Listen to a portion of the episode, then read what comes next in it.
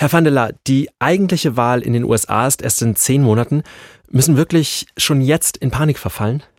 Ja, wir müssen es auf jeden Fall nicht. Wer allerdings in Panik verfallen sollte, sind natürlich all diejenigen, die Donald Trump innerhalb der Republikanischen Partei verhindern wollten, vor allem eben Ron DeSantis und Nikki Haley. Müssen wir uns in Europa und Deutschland denn schon trotzdem so ein bisschen vorbereiten, was passieren könnte, wenn es eine weitere Präsidentschaft Trump gäbe? Ich glaube, vorbereiten schadet nie. Und klar, wenn ich im Bundestag sitzen würde oder auch im Kanzleramt, dann würde ich mir natürlich schon überlegen, wie es hier auch weitergehen könnte und was es für Implikationen haben könnte. Es war ja nicht der erste Run. Haben wir denn unsere Lektionen aus der letzten Trump-Ära gezogen? Stehen wir heute besser da?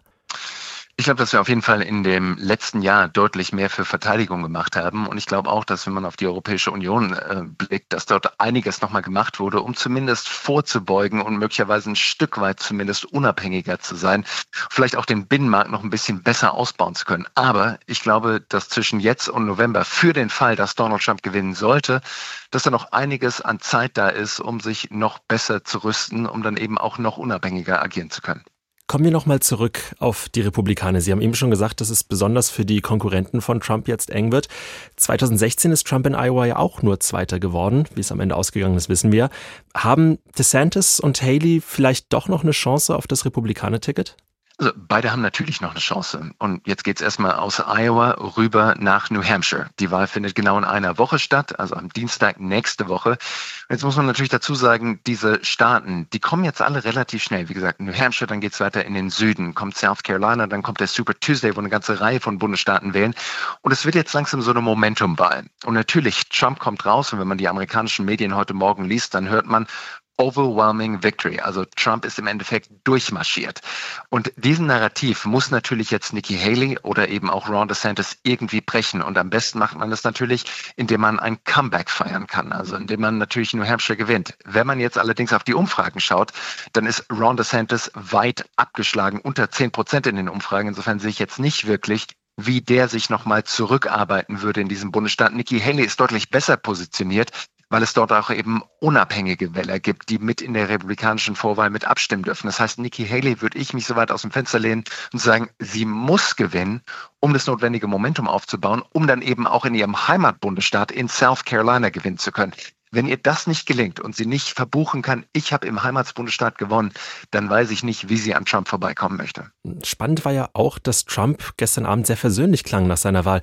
Er wolle Demokraten und Republikaner zusammenbringen und das nach vier Jahren Dauerbeschimpfung und Drohung gegen quasi alle seine Gegner. Warum dieser Wandel von ihm jetzt auf einmal? Ich glaube, es war auf der einen Seite spannend, vor allem weil es absolut kalkuliert von Trump und diszipliniert. Ne? Das haben wir von ihm manchmal nicht gesehen auf der, auf der, auf, in dieser Kampagne, aber diese Disziplin zu haben und sich hinzustellen, ne? nach all den Beschimpfungen zu sagen, ich gratuliere Nikki Haley und ich gratuliere Ron DeSantis. So, da ist eine Strategie dahinter. Der will natürlich auf der einen Seite jetzt ein Zeichen der Stärke senden und natürlich auch sich so positionieren. Ich stehe über dem Ganzen. Die anderen können gerne weiter ihren Zirkus machen und Kampagne machen, aber aber ich bin quasi schon der Präsident. Das ist die eine Botschaft. Und die andere Botschaft ist natürlich auch zu sagen, naja, kommt jetzt auch langsam nach Hause. Und zwar nicht an Nikki Haley und an Ron DeSantis, sondern eben auch an die Wählerinnen und Wähler, die eben ja gerade einmal diese Niederlage auch erlebt haben, ihre Stimme für Ron DeSantis, für Nikki Haley abgegeben haben und jetzt natürlich irgendwie ein versöhnliches Zeichen von Trump sehen wollen, dass sie jetzt auch, wie gesagt, nach Hause quasi zu ihrem Präsidenten kommen können. Dann gucken wir, ziehen wir den Kreis mal noch ein bisschen weiter und schauen auf die Demokraten. Ja. Sie selbst haben für Barack Obama Wahlkampf gemacht, zweimal, 2008 und 2012. Was Ach. würden Sie denn jetzt Joe Biden raten, wenn er sich vorbereiten muss auf einen eventuellen Gegner Donald Trump? Hardcore in den Kontrast zu gehen. Ich glaube, dass es die Grundlage gibt eines jeden effektiven Wahlkampfs und das, der lautet, es gibt keine Mobilisierung ohne Polarisierung. Das heißt, Joe Biden muss zuspitzen und das war ja auch oft das Argument, auch von Barack Obama, der letzte Woche kam in der Washington Post ein Artikel raus, dass sich doch Obama beschwert hätte, wie schwerfällig dieser Wahlkampf auch anläuft.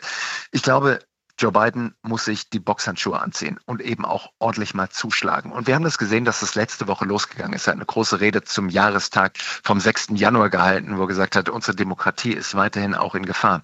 Das muss aus meiner Sicht noch deutlich konkreter werden. Es reicht nicht nur zu sagen, die Demokratie ist in Gefahr, sondern man muss es runterbrechen und sagen, was genau bedeutet das denn für dich? Also, in dem Klassenzimmer deiner Kinder wollen einige Republikaner diverse Bücher verbieten. Oder Frauen, die Republikaner, die wollen euch verbieten, dass ihr selbstständig über euren Körper entscheiden könnt, nämlich die wollen die Abtreibung verbieten. Ne? Das sind konkrete Sachen, wo man das Argument machen kann, die Republikaner sind extrem, vor allem die Trump-Mager-Republikaner sind extrem.